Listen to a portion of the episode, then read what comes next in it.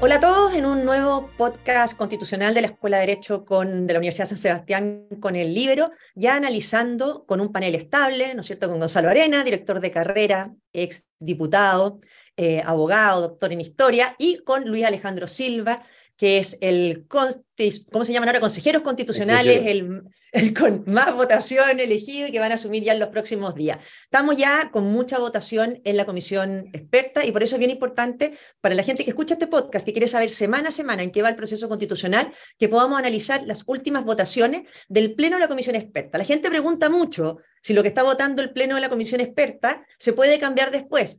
Obvio que sí, para eso votó usted el 7 de mayo, para elegir un Consejo Constitucional que va a poder cambiar, mejorar, reemplazar, agregar, eliminar cosas que han hecho eh, en este texto de los expertos. Es un texto base sobre el cual tienen que trabajar los consejeros constitucionales. Pero Obviamente que los procesos para cambiarlo requieren quórum, tienen una cierta tramitación y por eso es tan importante ver en qué va este texto de la comisión experta. Yo quiero partir preguntándole a eh, Luis Alejandro por una norma que ha generado, ¿no es cierto?, bastante ruido, que es una de las bases. Eh, ¿Qué es esto del Estado Social de Derecho? Mucha gente pregunta qué es lo que es el Estado Social de Derecho, porque si uno ve los discursos en la comisión eh, experta, todos entendían cosas distintas. Para uno, incompatible con el principio de subsidiariedad, para otros, completamente compatible. Em, yo te quiero preguntar a ti, porque obviamente que una cosa es el nombre Estado Social de Derecho, pero si va acompañada de la libertad de elección, de los privados teniendo un rol en la provisión de bienes públicos, no parece tan relevante el nombre. Pero si por Estado Social de Derecho vamos a entender, por ejemplo, la política delgada a precio justo que hemos conocido en estos últimos días, obviamente estamos entendiendo cosas distintas del Estado Social de Derecho. ¿Qué entiendes tú por ese borde y cómo lo harán ustedes, consejeros electos, para convivir ese borde o para hacer convivir ese borde con la libertad individual? Para el público chileno yo esta, esta respuesta siempre la abordo distinguiendo dos planos, uno el plano político y otro el plano teórico. En el plano político, el Estado Social y Democrático de Derecho se ha opuesto eh, como, como el polo contrario al Estado subsidiario. Y en ese sentido se, concibe el Estado social como una bandera de la izquierda frente al Estado subsidiario, que sería la forma de organización que defiende la derecha. Básicamente el eje que separa uno y, otro concepto es cuánto Estado en la provisión de los derechos sociales, ¿no? Cuánto Estado en salud, cuánto Estado en seguridad social, cuánto Estado en vivienda, cuánto Estado en protección del medio ambiente, suma y sigue. Eh, en ese, en, ese, en ese plano, por lo tanto, es que, es que se ha eh, puesto de manifiesto esta, este disgusto, este temor frente a la presencia del Estado Social y Democrático de Derecho en las bases. ¿no?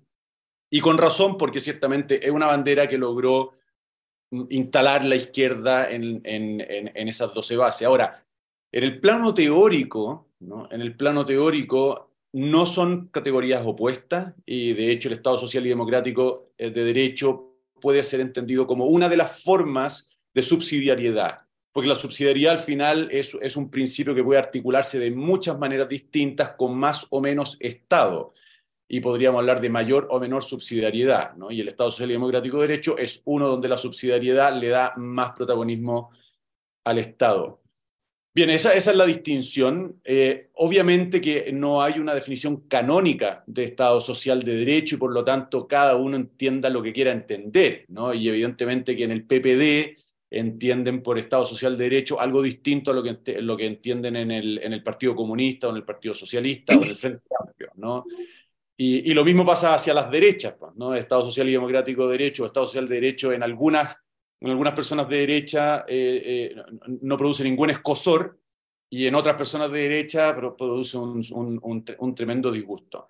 ¿Qué es lo que vamos a hacer? Mira, obviamente dar la pelea porque el contenido de la, de la Constitución deje siempre un espacio robusto y real a los particulares para que participen en todos los ámbitos de provisión de, eh, de, derechos sociales. Eso, eso es un punto de partida, es decir, que el Estado tenga el monopolio en la provisión de algún derecho social, a mí me parece que es una muy mala decisión constitucional y vamos a, abogar siempre, porque allí donde, donde hay una oportunidad para proveer derechos sociales, los particulares tengan una posibilidad real. Y cuando digo una posibilidad real, me refiero a que no basta decir que los particulares pueden participar en la provisión, ¿no? Porque eso puede quedar muy bien en el papel, pero después por la vía de la regulación tú simplemente inhibes al particular de querer participar. Aquí se trata también de asegurar las condiciones para que los particulares quieran y puedan de hecho participar.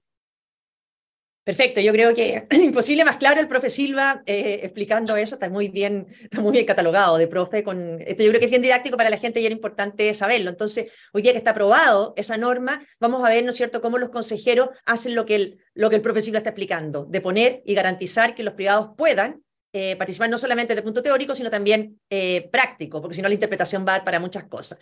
A Gonzalo lo quiero llevar a otro tema que también se ha aprobado en la comisión experta. Él fue diputado, tú fuiste diputado, Gonzalo, por la Araucanía, y uno ve que se consagró por la comisión de expertos el reconocimiento de derechos colectivos de los pueblos indígenas y algo, tú sabes mejor que yo, algo en relación a los tratados internacionales en esta, en esta materia que también eh, puede abordar o puede implicar ciertos riesgos. No sé si puedes explicar cómo quedó la norma y cuáles son los riesgos que tú en eso.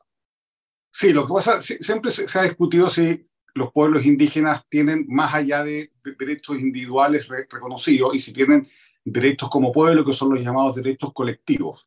Ahora, el problema no es tanto los derechos colectivos, eh, porque si uno los entiende acotadamente, eh, hay cosas que sí caben dentro de ese concepto, la cultura, por ejemplo, etc. Pero lo grave de la norma es que remite nuevamente a los tratados internacionales.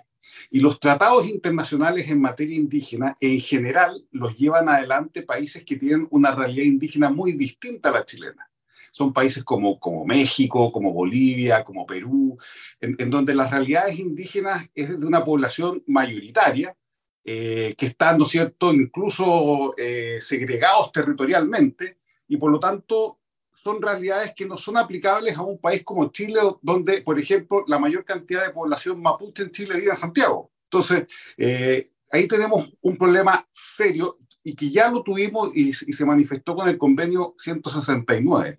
Cuando ratificamos el convenio 169, lo que entendió después el Tribunal Constitucional y la Corte Suprema principalmente, es que era un tratado de aplicación inmediata, directa, que no tenía que ser mediado por una ley nacional. Por ende, los requisitos para poder implementarlo bien nunca fuimos capaces de eh, articularlos. Y aquí lo que puede pasar nuevamente es que tengamos tratados internacionales de aplicación directa y estemos sometidos a interpretaciones eh, y a legislaciones y a conceptos de países con realidades sumamente distintas a la de Chile y eh, los pueblos indígenas que tenemos en nuestro país. Entonces, eso nos puede someter nuevamente a conflictos y, y peor todavía, a llevarnos a conflictos en tribunales internacionales, que ha sido siempre una estrategia de los grupos más radicalizados y más ideologizados de, de algunos pueblos indígenas. Clarísimo, yo creo que esto también va confirmando, ¿no es cierto?, que el trabajo de los expertos es un trabajo preliminar y que ahora viene lo que tienen que hacer los, consejeros elegidos, poniendo eje, ¿no es cierto?, y foco en problemas como esto. Eh, Luis Alejandro, hay otro tema para tratar de abordar distintos temas y que la gente se informe lo que ha pasado esta semana en el, en el pleno de los expertos, eh, que preocupa, ¿no es cierto?, cambian y amplían la forma en que los chilenos pueden recurrir de protección por los derechos eh, sociales tú escribiste un libro que tiene que ver con la judicialización de la política, en el fondo, al final, cómo a través de fallos eh, se va haciendo política pública o se van los jueces, en el fondo, definiendo las políticas. ¿No ves en la forma en que se está regulando hoy día el tema de los derechos sociales ese riesgo? O sea, que lo que tenemos hoy día con lo, las ISAPRES, por ejemplo, en que un fallo de la Corte Suprema, ¿no es cierto?, eh, define lo que tiene que, pasar en materia de libre elección de salud, en el tema de la ISAPRES, ¿no lo vayamos a tener de manera permanente con la norma que está aprobada por la Comisión de Expertos? Sí, ahí hay, es un tema muy interesante y, constitucionalmente muy desafiante también, y que tiene dos caras. Uno es el que tú, al que tú aludes en la pregunta, que es el activismo judicial, eh, es decir, jueces en la práctica legislando a través de sentencias. ¿no? El ejemplo más patente es el de el, fallo de ISAPRES de enero de, este año, que tiene en jaque todo el sistema privado de salud y eh, ha forzado al sistema político a a, ponerse de cabeza en, salir del problema, ¿no? Con, los incentivos que tiene una parte del gobierno en que esto realmente caiga y, eh, avanzar en, la estatización del sistema completo de, salud. Y, los problemas sociales que se van a producir si realmente, si realmente cae. Ahora, lo que es interesante, y, evidentemente desde el punto de vista constitucional, el desafío es ponerle coto a, a la tentación judicial de resolver problemas políticos. que es una tentación que en algunos jueces es muy fuerte. Hay algunos jueces que tienen este, eh, vamos a decirlo así, eh, esta motivación justiciera casi, ¿no? De, resolver los grandes problemas del país a través de la sentencia. Hay otros que por vocación, en cambio, se sienten llamados a atenerse a lo que dice la ley y discretamente ir haciendo justicia caso a caso. Pero hay jueces que, que, no, que, tienen esta, esta vocación mucho más de hombres de Estado, diríamos. Entonces la pregunta es cómo ponerle escoto en la Constitución. Y, hasta donde yo sé, lo que hay es una, es una prohibición genérica en el anteproyecto de que los poderes infrinjan eh, o, o, se entromezcan en las competencias de otro. Entiendo que hay una disposición que explicita esa prohibición de unos poderes respecto de otro y que obviamente alcanza el judicial. ¿Cuál es la sanción? Si no me equivoco, hay una pequeña disposición en la acusación constitucional que hace el guiño, en el caso de los eh, magistrados de tribunales superiores, a esta, a esta prohibición, pero no estoy seguro. Ahora, obviamente sigue abierta. La, otra cara de la, de la moneda, el segundo aspecto de este problema, es qué pasa cuando los políticos no hacen la pega. Porque eh, motivaciones más, motivaciones menos, el fallo de la Corte Suprema viene provocado por una omisión de 13 años del poder político. Hace 13 años que el Tribunal Constitucional le abrió un forado bajo la línea de flotación a la legislación de ISAPRES con la sentencia que prohíbe el uso de la tabla de factores en la práctica. ¿no? Y desde entonces en los tribunales han habido cientos de miles, por no hablar de millones de recursos de protección el problema político era evidente y el legislador no hizo nada. La pregunta es cómo fuerzas tú o cómo responsabilizas tú al legislador cuando no hace una pega que es evidente que hay que hacer. Y ese, ese también es un problema constitucional muy desafiante para el cual hoy día yo no tengo respuesta, pero espero que podamos ofrecer algo en el trabajo que viene. Bueno, estaremos expectantes de la, de la, de la oferta que hagan ahí entonces como consejero, pero me parece muy clara la explicación. Quiero, antes de terminar, un tema que me parece también muy relevante, que algo lo hemos tocado, pero ya se consolida con la votación en el Pleno de los expertos, que es este camino que uno está viendo hacia verdaderas dictaduras de las directivas de los partidos políticos, a través de instalar las órdenes de partido, que a mí me parecen que son completamente antidemocráticas a mi juicio, esto de que un parlamentario pueda perder el cargo si es que es expulsado del partido, eh, o sea, este poder total que se le da a la directiva frente a partidos políticos que hoy día, en el fondo, le generan a la gente mucha desconfianza. Además, con partidos que estamos viendo que tienen muy poca capacidad de autocrítica. Veamos lo que está pasando, por ejemplo, en el PPD, ¿no es cierto? Cómo una norma como esta se podría estar siempre usando, bueno, sin más, ¿no es cierto? Si una vicepresidenta dice algo, la, amenaza del Tribunal Supremo, etcétera. O sea, eh, partidos que hoy día están con poco debate interno, con poca autocrítica y que además se les van a dar estas herramientas. Y mi temor es que haya en esto una especie como de colusión de los partidos políticos porque a todos les acomoda estas normas como para tener partidos ordenaditos. Da lo mismo si es democrático o no, pero que los tengan ordenaditos, con órdenes de partido, con amenazas de sanción, etc. Entonces, Gonzalo, te quiero preguntar a ti cómo lo ves. Ambos somos ex militantes de partido político. Te quiero preguntar a ti cómo lo ves y después, Alvio Alejandro, cómo ve este tema y cuál es la postura de los republicanos en esto. Sí, bueno, yo lo veo muy grave porque en el fondo se nota ahí también que la mayoría de los expertos no tienen eh, experiencia práctica de la política ah, y de cómo funcionan los partidos. Porque en teoría, por supuesto, siempre es bueno que los partidos sean más disciplinados, sean más concentrados, etc. Pero los partidos, lo mejor de un partido es que refleje algo real, ah, que tenga un soporte social real, que sea una, un significado para mucha gente. No son regimientos, son canalizadores de opinión.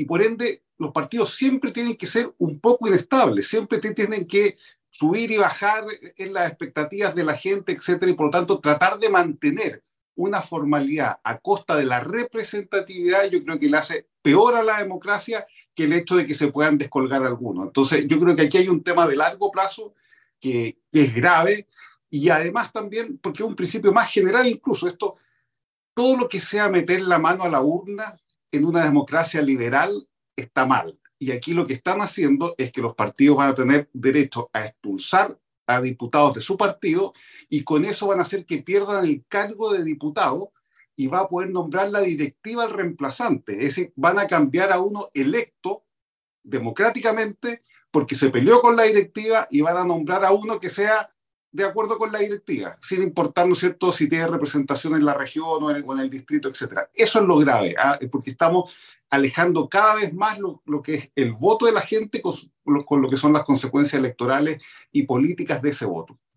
Además, la gente siente pensar que esta es una medida de solución cuando hay un parlamentario díscolo, pero muchas veces son los partidos los que se alejan de sus principios. O sea, por ejemplo, si uno ve lo que pasó con la democracia cristiana cuando estaba liderada por Yanna Proboste, o sea, todos los parlamentarios de C que se alejaron de la postura de Yanna Proboste y que, querían y que estaban por el rechazo, por ejemplo, al texto de la convención, ¿ellos eran los díscolos a sancionar o era el partido el que se desvió? ¿Cómo lo ves tú, Luis Alejandro, y cuál va a ser la postura de ustedes en este, al respecto?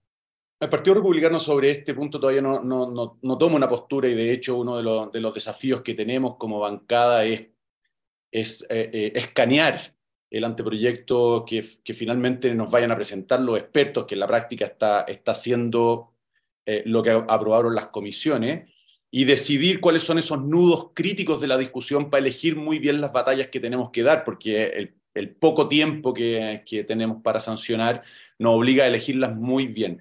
Ahora, yo sobre este tema simplemente eh, eh, reforzar lo que decía eh, Gonzalo y que creo que es útil para que todos los que nos escuchen entiendan cuál es el problema. Aquí el, desafío que están tratando de, enfrentar los expertos es cómo darle mayor estabilidad al sistema político. Y han entendido que es reforzando los partidos políticos, ¿no? Para evitar el fraccionamiento con los caudillos o la creación de eh, un montón de partidos políticos que en la práctica terminan siendo casi individuales.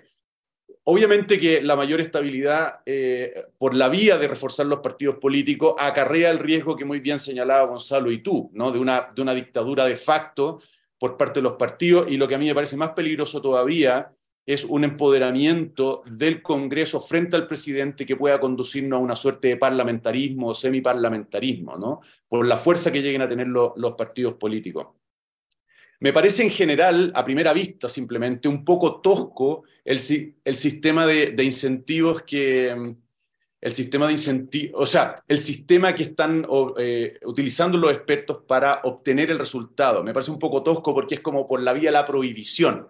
¿No? Creo que sería mucho más interesante buscar incentivos que inviten, como el sistema binominal, por ejemplo. El sistema binominal es un sistema electoral que por la vía de los incentivos ¿no? te refuerza a los partidos políticos.